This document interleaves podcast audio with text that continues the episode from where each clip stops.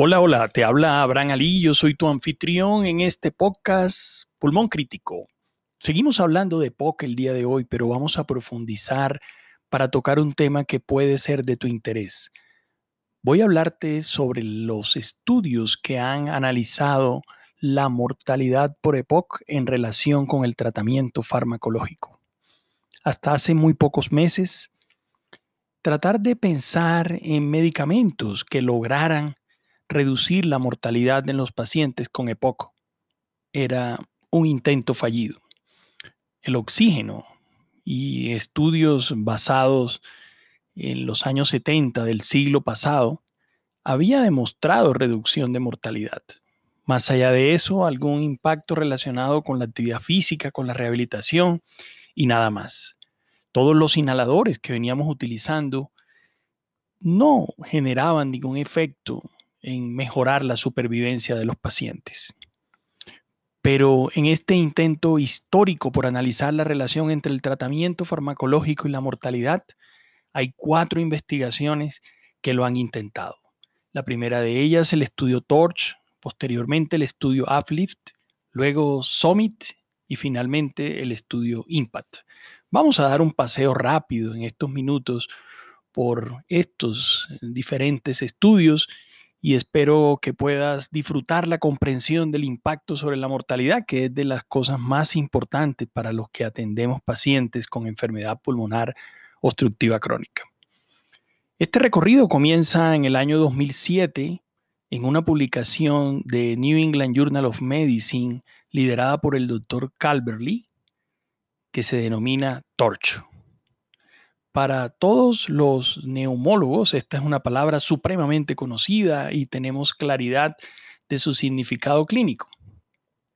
Pero es posible que algunas personas, médicos que no sean del ámbito de la neumología, puedan desconocer específicamente que aquí inició el intento por demostrar reducción de mortalidad.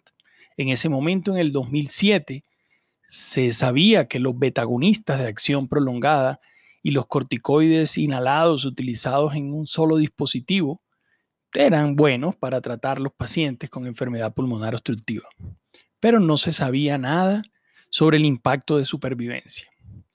Por tanto, eh, realizaron un estudio, un estudio aleatorizado doble ciego y buscó comparar salmeterol, 50 microgramos, una sola dosis, más propionato, es importante este punto, propionato de fluticasona, 500 microgramos dos veces al día. Eso se denomina una terapia de combinación comparado con placebo, salmeterol o solo propionato de fluticasona y llevaron el estudio a un tiempo importante, tres años de análisis.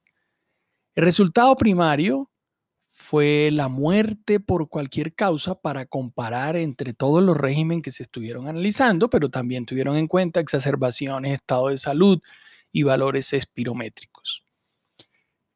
Analizaron 6.112 pacientes, lo cual también es un número bastante grande. Hasta esos instantes, los números que manejaban las investigaciones de neumología generalmente eran menores a 1.000 pacientes. Acá superaron los 6.000 y a tres años, como te acabo de comentar. Y durante esos tiempo, 875 pacientes murieron luego de iniciar el estudio. Y cuando se miraron tasas de mortalidad por cualquier causa en terapia combinada, entiéndase terapia combinada salmeterol fluticasona, el dato fue de 15% en el grupo placebo y 12.6% en esa terapia combinada. 13.5% en el grupo de salmeterol solo y 16% en el grupo de fluticasona. Probablemente lo acabo de expresar de una forma confusa, entonces eh, haré claridad en que 12.6% fue para la combinación de salmeterol fluticasona, 13.5% salmeterol solo, 16% fluticasona y 15.2% para el grupo placebo. La razón de, muerte, de riesgo de muerte en el grupo de terapia combinada cuando se comparó con placebo fue de 0.825 y el intervalo de confianza iba de 0.681 lastimosamente hasta 1.002 con una P de 0,052. Muy, muy cercano a demostrar beneficio en mortalidad, pero no alcanzó a demostrarlo. Estuvo muy cerca, la reducción de riesgo de muerte fue de 17.5%, pero los datos estadísticos son los que son. No hubo diferencia en la incidencia de efectos secundarios oculares y óseos, que a uno como médico le preocupa mucho en relación con los corticoides, pero en este estudio hubo claridad que la probabilidad de tener neumonía fue mayor en los pacientes que recibieron fluticasona, por ejemplo, 19.6% en el grupo de terapia combinada y 18.3% en el grupo de fluticasona comparado con placebo, que fue de 12.3% y allí la P fue claramente significativa. En general, el estudio TORCH, T-O-R-C-H, mostró que la reducción de la muerte por todas las causas en pacientes con EPOC en terapia combinada no alcanzó el nivel predeterminado estadístico pero que hubo beneficios en la parte de función pulmonar y calidad de vida, pero no se logró demostrar lo que la investigación buscaba en ese momento. Luego del fracaso relativo del estudio Torch, diseñaron el estudio AFLIT. El estudio AFLIT fue publicado en el año 2008 igualmente en New England Journal of Medicine. El autor principal fue Donald Taskin y evaluó tiotropio. Hasta ese momento, tiotropio era una molécula eh, de la cual se tenía mucha expectativa y se pensó que podía lograr reducción en mortalidad. Hicieron un estudio igualmente similar a lo que era Torch por su tiempo de duración de tres años y se basaron para afirmar probable reducción de mortalidad en que el tiotropio en estudios previos había mejorado de modo importante los pacientes y estimaron que si había la mejoría esperada que se suponía en función pulmonar y en exacerbaciones, podía encontrarse un beneficio probable si se alargaba más el estudio en cuanto a mortalidad. Ese fue un estudio también eh, doble ciego, eh, que se extendió posteriormente a cuatro años en comparación de tiotropio con placebo, por lo que permitió usar a los pacientes previamente a su inicio en el ensayo todos los medicamentos respiratorios, excepto los anticolinérgicos inhalados. Los pacientes tenían que tener al menos 40 años con un BF1 del 70% o menos después de broncodilatación y una relación entre el BF1 y la capacidad forzada menor o igual al 70%. Los puntos finales coprimarios fueron la tasa de disminución del BF1 antes y después de broncodilatación a partir del día 30 y los puntos secundarios incluyeron medidas de capacidad vital forzada, cambios en respuesta en el San George, exacerbaciones de POC y mortalidad. Lo que se encontró en la investigación, evaluando 5.993 pacientes, nuevamente cercano a los datos de 6.000 pacientes, comenzó en ese momento, a principios del siglo XXI, a cambiar la visión de los estudios de la neumología eh, utilizando unas grandes cifras poblacionales.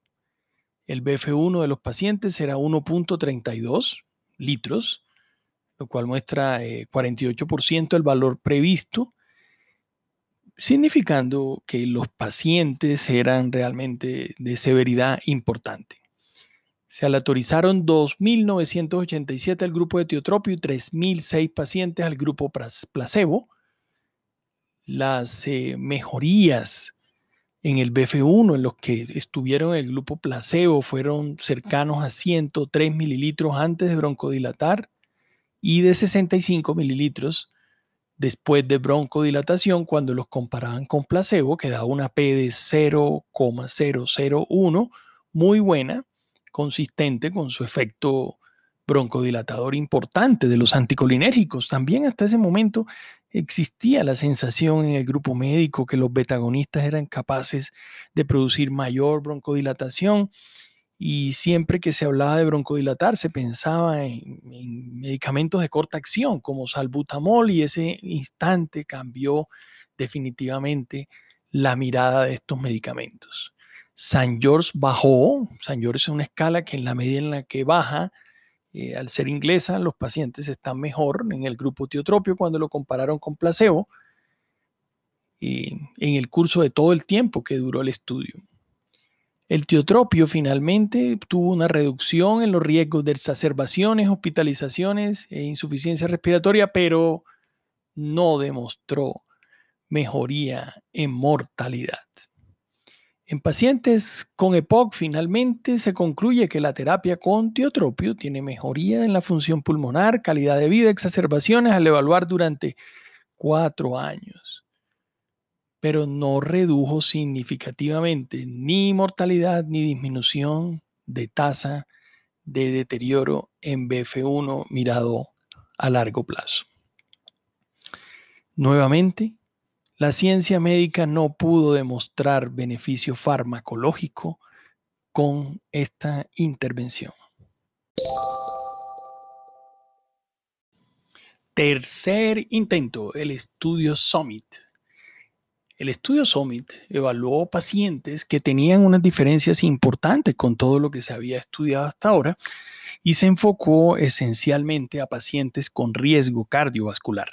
Esto hace que tenga una valiosa eh, información lo obtenido en esta investigación, dado que es usual que tengamos algunos temores en relación con la utilización de los betagonistas de larga acción en pacientes con factores de riesgo cardiovascular. Esta publicación apareció en el año 2016 en la revista Lancet y fue liderada por el doctor eh, Jorgen Besbo. El estudio Summit trajo la necesidad de comparar un corticoide inhalado, en este caso furoato de fluticasona. Recuerda lo que te dije cuando te pedí que prestaras atención al tema de la fluticasona utilizado en el estudio TORCH, que era propionato. En este caso es furoato de fluticasona, que tiene algunos beneficios en la forma en la que actúan los pacientes, más bilanterol, y esto lo compararon eh, buscando mirar supervivencia en pacientes con placebo, cuando tenían EPOC moderado y riesgo cardiovascular alto. El estudio SOMIT eh, lo realizaron en una cantidad importantísima de centros alrededor del mundo, más de 1.300 en 43 países, y evaluó pacientes entre 40 y 80 años que tuvieran un BF1 entre el 50 y el 70% del predicho, lógicamente con una relación BF1 sobre capacidad vital forzada menor a 0,7 para que se entienda que el paciente tiene EPOC. Pero debían haber fumado al menos 10 paquetes años y tener una disnea por la escala modificada de MRC de al menos 2. Los pacientes tenían que tener antecedentes o estar en riesgo de enfermedad cardiovascular. Entonces se asignaron al azar en grupos de, por igual, 1, 1, 1, 1, en, en los diferentes bloques para recibir placebo inhalado o fluticasona 100 microgramos o bilanterol 25 microgramos o la combinación de furoato de fluticasona con bilanterol. El resultado primario era el objetivo, era evaluar muerte, como te lo he dicho antes, y en los resultados secundarios trataron de encontrar disminución del BF1 y eventos cardiovasculares eh, combinados. Esos pacientes los analizaron entre el 2011 y el 2014 y seleccionaron o entraron al, al estudio aleatorizado 16.590 pacientes. Mira cómo progresivamente cada vez se reclutan más pacientes en los estudios de la neumología. Estos pacientes tenían, por tanto, EPOC moderado y riesgo cardiovascular alto y se encontró que furoato de fluticasona y bilanterol no afectó la mortalidad ni los resultados cardiovasculares ni produjo alteraciones en las exacerbaciones y fue bien tolerado. El furuato de fluticasona solo o combinado con bilanterol mostró que disminuía eh, el deterioro en el BF1 de los pacientes, pero no mostró beneficio en mortalidad. Acá uno lo podría mirar de forma opuesta y entender que el estudio Summit tiene la ventaja que a pesar de haber riesgo cardiovascular, los pacientes no les aumentó la mortalidad. Es la forma inversa de mirar su beneficio, pero como queríamos encontrar medicamentos que redujeran la mortalidad, este no fue el estudio que lo demostró. Eh, allí hay que analizar que el haber tenido en los mismos grupos mezclados pacientes con riesgo cardiovascular dado por eventos cardiovasculares previos, si tenían menos de 60 años o si tenían más de 60 años, no requerían haber tenido los eventos cardiovasculares, sino ser hipertensos o diabéticos. Eso hace que, que exista una población heterogénea que pudo llevar a que no se demostrara un resultado específico. Pero esa es la realidad. Tercer intento de demostrar reducción de mortalidad fallido.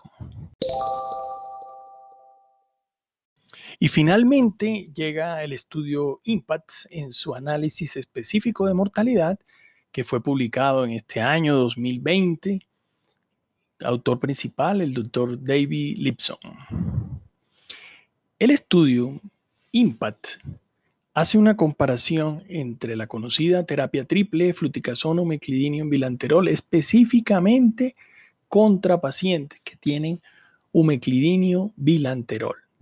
Los pacientes pudieron evaluarse de modo muy riguroso, obteniendo datos de su eh, condición vital en el 99.6% de los pacientes analizados, que fueron 10.355. Se encontró y que estos pacientes tenían la particularidad clínica de tener alto riesgo de exacerbaciones. Esa es una característica que debemos tener en cuenta en el análisis.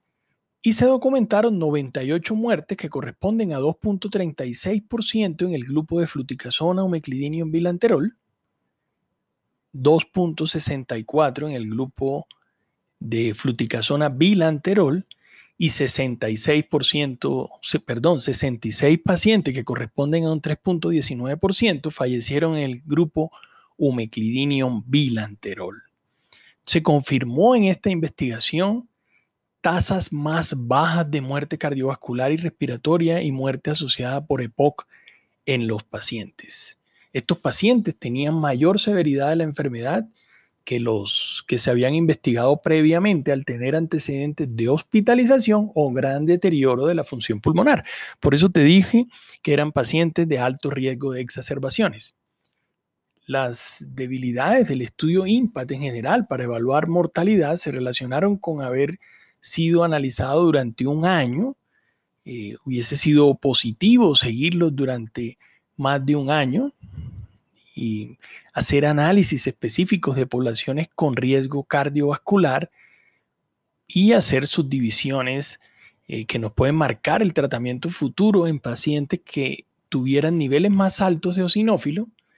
En este caso, eh, llama la atención que no se vio beneficio importante al comparar terapia triple con terapia combinada. Esto también podría orientar a una mejor escogencia del paciente para esteroide inhalado. Todos estos puntos hay que tenerlos en cuenta y eh, en el futuro se requiere mirar las comorbilidades de los pacientes porque en una buena medicina, sin entrar en hablar de medicina personalizada, es necesario hacer un análisis individual de cada paciente y su individualidad viene dada no solo por el EPOC, sino por las enfermedades adyacentes que tenga el paciente, por las comorbilidades. Este estudio enseña que el futuro de la selección de los pacientes debe ser supremamente cuidadosa en cuanto al tipo de pacientes que se mezclan en las investigaciones si queremos tener respuestas precisas. Nos va a tocar generar estudios durante muchos años y con poblaciones determinadas en las cuales no se mezclen ciertos factores de riesgo para tener las respuestas precisas. En este caso, la terapia triple muestra reducción de mortalidad, hay beneficio de agregar al, bilanterol la fluticasona y entra en juego nuevamente la presencia de los esteroides inhalados. El punto es cuál es el paciente específico que se beneficia de colocarle este tratamiento esteroideo y allá viene el tema que se debe afinar en todas las investigaciones que vienen de aquí en adelante.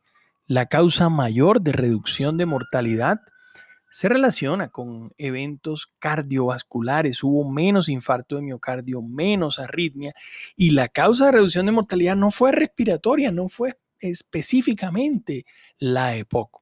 Mira que previamente la doctora Wexica en sus estudios en Inglaterra había demostrado en un artículo que publicó en Chess que tener exacerbaciones aumenta el riesgo de infarto de miocardio y de enfermedad cerebrovascular. Entonces, tratando de unir las dos investigaciones, podría pasar por aquí el tema de la reducción de mortalidad relacionado con la parte cardiovascular.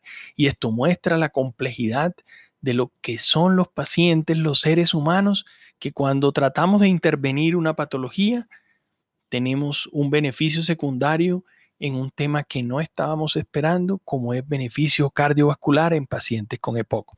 Ya lo habían mostrado estudios previos en los cuales había un gran impacto cardiovascular en reducción del volumen de fin de diástole en pacientes que recibían otro tipo de medicación, eh, medicación o tratamiento eh, doble. Esto nos coloca en un contexto en el cual la individualización de los pacientes finalmente será la respuesta para continuar dándoles beneficio clínico y reduciendo la mortalidad en EPOC. Por tanto, llegó el momento de encontrar que el tratamiento farmacológico es capaz de reducir la mortalidad en pacientes con EPOC. Nos vemos pronto para seguir hablando de temas de neumología, de la enfermedad y la salud respiratoria. Te habló Abraham Ali, neumólogo. Nos vemos pronto.